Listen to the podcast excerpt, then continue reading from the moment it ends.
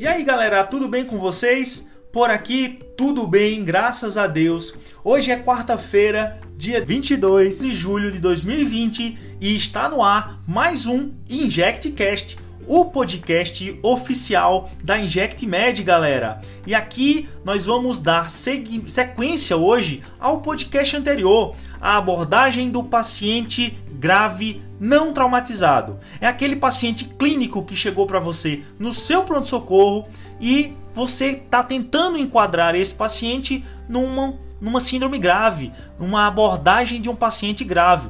Nós já vimos no podcast anterior que essa abordagem do paciente grave começa tentando avaliar se esse paciente ele se enquadra no primeiro grande pilar da avaliação do paciente grave, que é qual? É o rebaixamento do nível de consciência. Esse pilar a gente já destrinchou no podcast anterior. Nós já falamos sobre Glasgow, nós já falamos sobre pupilas, nós falamos sobre algumas causas, nós falamos sobre o manejo desse paciente. Hoje, galera, o nosso foco vai ser no segundo grande pilar do paciente grave. É aquele paciente que vai chegar para você em franca insuficiência respiratória. É esse o segundo grande pilar na abordagem do paciente grave e que torna esse paciente um paciente grave. Então, antes da gente dar início à nossa insuficiência respiratória, vou te pedir encarecidamente para você ir lá no nosso YouTube, se inscrever no nosso canal. Agora a gente tem também um canal no Telegram que vai ter conteúdos exclusivos, tanto como no YouTube como no Telegram, esses conteúdos exclusivos para que vocês fiquem mais próximos e obviamente recebendo mais conteúdo da InjectMed. Não esquece que também nós temos o Instagram e o Instagram é onde a gente alimenta vídeos quase diariamente, galera. Sempre temos vídeos com conteúdos bacana, dicas legais para prática clínica de vocês. E é isso, galera. Então vamos lá. Continuando dando seguimento ao segundo grande pilar das da abordagem do paciente grave, nós estamos falando agora sobre insuficiência respiratória. É aquele paciente que chega para você e não está respirando legal. Esse paciente não está ventilando bem. É aquele paciente que chega com uma angústia respiratória, seja com agonia, com dificuldade para respirar. E aqui, galera, de cara, a primeira coisa que você vai fazer na abordagem desse paciente que chega para você com dificuldade respiratória é checar se esse paciente não tem uma obstrução de via aérea superior. E essa obstrução de via aérea superior, ela vai ter um sinal que é um, um sinal super importante que o Francisco já mostrou para vocês o Francisco não mostrou só um, como ele mostrou os quatro sinais cardinais da obstrução da via aérea superior. E aqui eu vou dar destaque a um, eu vou dar destaque ao estridor laríngeo, que é aquele sinal de iminência de obstrução da via aérea superior. Então você tem que ficar atento ao estridor laríngeo e você tem que intervir prontamente se o paciente tiver sinais de obstrução de via aérea superior. É aquele paciente que você tem que procurar na cavidade oral ou na retrofaringe se esse paciente não tem corpos estranhos, se não tem sangue, se não tem vômito na via aérea desse doente, né? E aí você vai lá e prontamente vai remover esses essa causa da obstrução da via de entrada do paciente. Se está tudo ocluído lá em cima, é obviamente que não vai chegar ar na traqueia, nos brônquios, nos alvéolos para ocorrer a troca. Se não vai ocorrer troca gasosa, esse paciente vai ficar hipox hipoxêmico por conta de uma obstrução de viária superior. Mas esse não é o nosso foco. Vamos focar aqui no nosso podcast de hoje.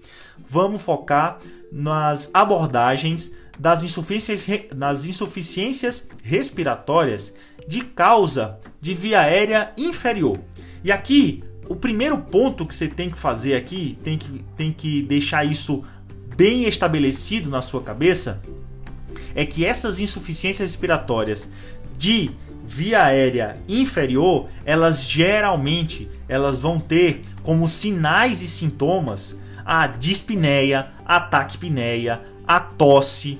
Então aqui, galera, é aquele paciente que chega taquipneico, aumento da frequência respiratória, dispneico, sinais de retração de fúrcula, retração de tiragem intercostal, é aquele paciente que chega com batimentos de asa de nariz, ou seja, ele está com uma dificuldade respiratória, ele está dispneico.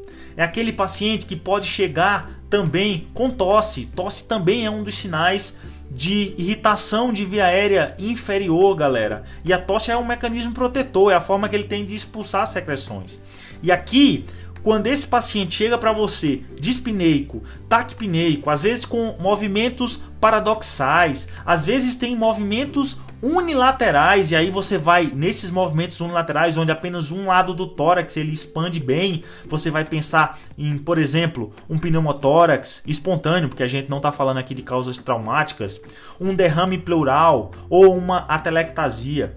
Então aqui, galera, quando esse paciente chegou para você com algum desses sinais ou sintomas de insuficiência respiratória, aqui não dá para brincar. Aqui você vai usar mais uma vez aquele mnemônico do MOVE. Quem se move, ganha move. Você vai monitorizar esse paciente. Você vai aqui mais do que nunca ofertar oxigênio para esse paciente e vai funcionar uma veia, um acesso venoso de preferência calibroso. Ofertou oxigênio para esse paciente, galera monitorizou esse doente, o que é que você vai ver provavelmente nessa monitorização? Aqui existe um ponto de corte que é a saturação menor que 90. Os pacientes que chegam com uma saturação menor do que 90, eles já estão enquadrados no segundo grande pilar da abordagem do paciente grave, que é a insuficiência respiratória. Então, paciente com saturação menor que 90, 75, 88, seja lá quanto for, menor que 90, esse paciente está com hipoxemia e já é enquadrado na grande síndrome da insuficiência respiratória. Beleza? Só que pensa em algum detalhe. Os pacientes DPOcíticos, eles toleram geralmente na verdade, as hipoxemias dele toleradas por nós podem ser hipoxemias mais severas. Então aqui, se o paciente ele é DPOcítico, você vai tolerar o ponto de corte não de 90, mas sim de 88. Então, para paciente DPOcítico, 88. Para paciente que não é DPOcítico, 90. E aí, Ítalo, beleza. Monitorizei meu paciente, olhei a oximetria de pulso dele, tá menor do que 90. Ele tá dispneico. Eu já ofertei oxigênio para esse paciente. Qual é o segundo ponto fundamental agora na avaliação da insuficiência respiratória? Aqui, galera, sem brincar, você já vai coletar uma gasometria arterial. Você já vai dar uma beliscada na artéria desse paciente, vai coletar um sangue arterial e o que é que você vai o que é que você quer ver nesse sangue arterial? Duas coisas fundamentais. Você quer ver a pressão arterial de oxigênio e você quer ver a pressão arterial do CO2. Com esses dois parâmetros, você vai conseguir sim, você vai conseguir definir qual tipo de insuficiência respiratória. Então vamos começar pelo tipo 1.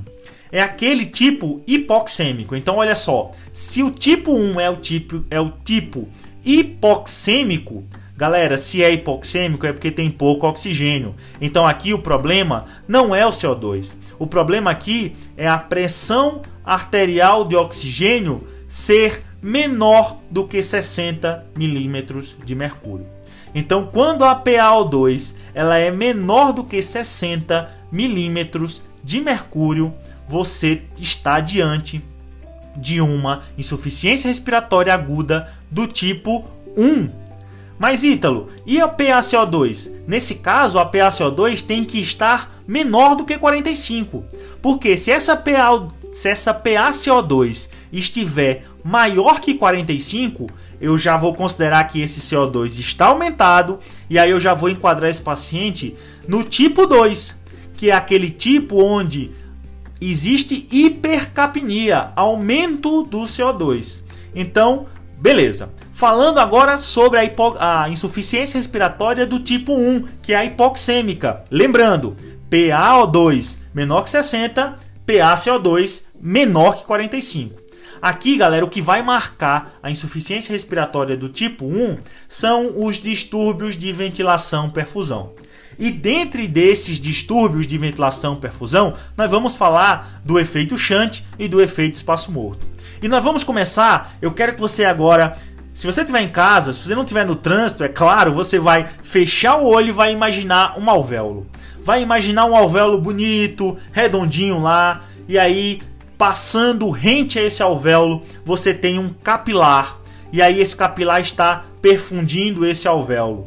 E aí você sabe que os dois quase encostam, é esse esse encostar do alvéolo, esse namoro do alvéolo com o capilar é onde a gente tem a membrana alvéolo capilar. E é por essa membrana que acontecem as trocas gasosas, é por onde vai entrar oxigênio, por onde vai sair CO2. Beleza? Tranquilo. Então você já imaginou esse namoro lá do capilar com o alvéolo. Agora, galera, o que é que eu quero que vocês imaginem? Eu quero que você imagine que esse alvéolo está fechado. Não está ventilando esse alvéolo. Não está entrando ar nesse alvéolo.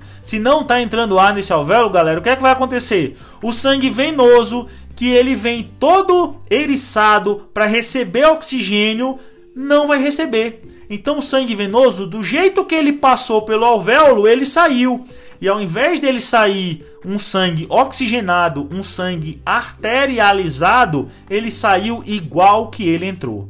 Esse efeito é o efeito Shunt, é o efeito de desvio, é o efeito de passagem. Aqui é como se eu tivesse uma comunicação interatrial, por exemplo. O sangue do átrio direito está passando direto para o átrio esquerdo. É mais ou menos o que a gente tem um chante cardíaco é comparado a um chante pulmonar. É por isso que recebe esse nome, esse nome de efeito chante. Então, o efeito chante é quando eu perfundo, mas não ventilo. Beleza. Vamos falar agora sobre o efeito espaço morto. E aqui eu quero chamar a atenção para você lembrar e nunca mais esquecer do que é um espaço morto. Eu quero lembrar para você que a traqueia e os brônquios são espaços mortos. Como assim, Ítalo? A traqueia ventila, galera. Passa ar pela traqueia, passa ar pelos brônquios fontes, passa. Mas são áreas que não fazem troca. Na traqueia, eu não tenho passagem lá nas na membrana da traqueia, não está passando oxigênio para dentro do vaso, não. Então esse espaço é um espaço morto, ou seja, é um espaço que não faz troca. E aqui, nesse caso, é a comparação que eu vou fazer lá no seu alvéolo. Imagina de novo aquele namoro lá do alvéolo com o capilar, o alvéolo passando, o perdão, o alvéolo insuflado, o capilar passando, encostando nesse alvéolo, encostando e fazendo a membrana alvéolo capilar. Só que nesse caso está chegando ar no meu alvéolo. O meu alvéolo está lá, estufadão, cheio de oxigênio para dar para o capilar. Só que não chega sangue. E aí esse não chegar sangue faz com que esse alvéolo não jogue sangue, não jogue, perdão, esse alvéolo não jogue oxigênio dentro do sangue venoso, porque não está passando sangue. E aí, a esse efeito, eu falo que é um espaço morto, ou seja, ele está ventilando, mas não está trocando, ou seja, esse alvéolo virou traqueia. Se esse alvéolo virou traqueia, esse alvéolo agora é um espaço morto. E o efeito Shunt, juntamente com o efeito espaço morto, são as duas grandes causas das insuficiências respiratórias do tipo 1, ou seja, as insuficiências hipoxêmicas. Vamos falar agora do tipo 2. É aquela hipercápnica. Aqui eu tenho uma PaO2 menor que 60. Ah, Ítalo, então é hipoxêmica. Também.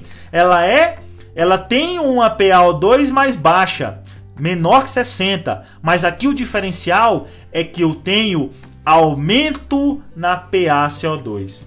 Eu tenho uma PaCO2 maior do que 45. Então aqui eu tenho hipercapnia. Se eu tenho hipercapnia, aqui o problema, galera, não é na troca. Aqui o problema não é chante, não é espaço morto. Aqui o problema é ventilatório. Por que, Ítalo? Porque, galera, a produção do CO2, o quanto eu produzo de CO2, é inversamente proporcional à ventilação alveolar. Como assim, Ítalo? Me explique isso aí direito que eu não entendi foi nada. Imagina um paciente que está taquipneico, ou seja, aumentou a frequência respiratória. Tá lá o paciente na sua taquipneia. E aí, galera, essa taquipneia ela faz lavar o CO2, ou seja, quanto mais esse paciente fica taquipneico, mais ele joga CO2 para fora. Ou seja, menos hipercapnico ele fica, beleza? O contrário é verdadeiro. Se eu tenho um paciente com bradipneia, um paciente que está com uma frequência respiratória mais baixa, ele está ventilando pouco e vai começar a acumular CO2 no sangue. Vai aumentar a pressão arterial de CO2. E esse aumento, se passar de 45, eu estou diante de uma insuficiência respiratória hipercápnica ou insuficiência respiratória do tipo 2. E geralmente aqui, galera, são causas centrais. Então aqui eu já tenho uma associação dos dois pilares. Geralmente é aquele paciente que tem um rebaixamento do nível de, de consciência, faz uma bradipneia e aí começa a ter uma insuficiência respiratória do tipo 2. Beleza? Tranquilo. Nós falamos então dos dois tipos de insuficiência respiratória e como é que eu vou manejar esses doentes. Aqui o manejo inicial você já sabe, é suplementar oxigênio. Inclusive você já fez isso de cara quando o paciente chegou dispineico, você já foi lá e já colocou um catéter nasal, colocou uma máscara não reinalante, colocou um Catéter nasal de alto fluxo, você sabe que todos esses dispositivos já foram vistos aqui conosco na InjectMed. E tem uma aulinha do de papo com a Inject comigo lá no Instagram que fala de todos esses dispositivos e fala qual é a fração inspirada de O2 que esses dispositivos eles oferecem para o paciente. Beleza. Então, suplementou oxigênio do jeito que você achou ideal fornecer para esse paciente. E aqui, galera, você pode ter uma ter dois caminhos. E os dois caminhos são o seguinte: você tratou esse paciente inicialmente, você ofertou oxigênio para esse paciente que estava em insuficiência respiratória e melhorou. Se esse paciente melhorou, beleza, ótimo, maravilha. Mas se esse paciente foi refratário, a sua intervenção inicial, galera, se você pensou em intubar o paciente nesse momento, eu te dou um conselho: intuba. Se você pensou em intubar um paciente, intuba, galera. É melhor que você faça uma intubação inadequada, vamos dizer assim, apressada, do que, galera, você se arrepender depois por não ter intubado o paciente naquele momento anterior. Então é fundamental que você não atrase a intubação do paciente. O paciente não está respondendo, está ficando hipoxêmico, está com a frequência respiratória acima de 30, mesmo com oxigênio, tem sinais de aumento do trabalho respiratório. Uso de musculatura acessória, galera, não brinca, não brinca. Você tem que intubar esse paciente.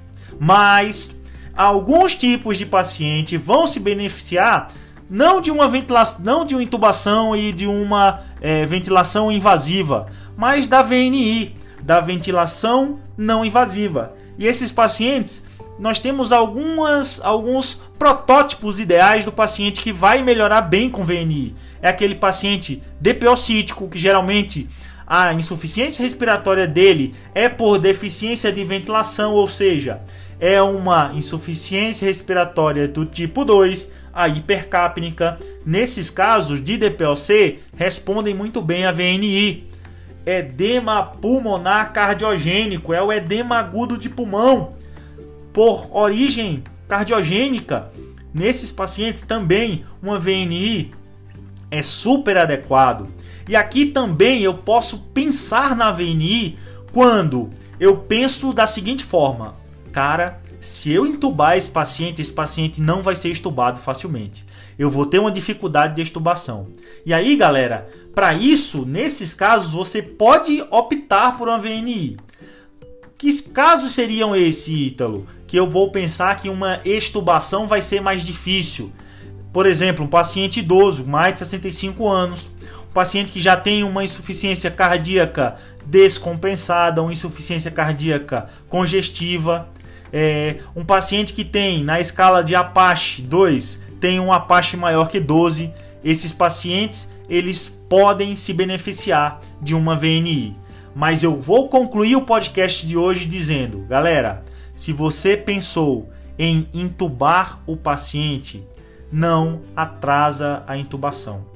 Não pensa duas vezes. Se você acha que eu acho que eu devo intubar esse paciente, então intuba. É melhor que você intube esse paciente agora, precocemente, até de uma forma, vamos dizer assim, inadequada, do que, galera, você posteriormente você olhar para trás e dizer, cara, deveria ter entubado naquele momento. Então esse é o recado, esse foi o nosso podcast. Ouve na plataforma de tua preferência e até o próximo InjectCast. Não esquece, tem a parte 3 ainda, galera. Então, por hoje é só. Valeu, valeu, valeu! Fala galera, hoje é dia tal coisa, Inject Med na área, blá blá blá. Pronto.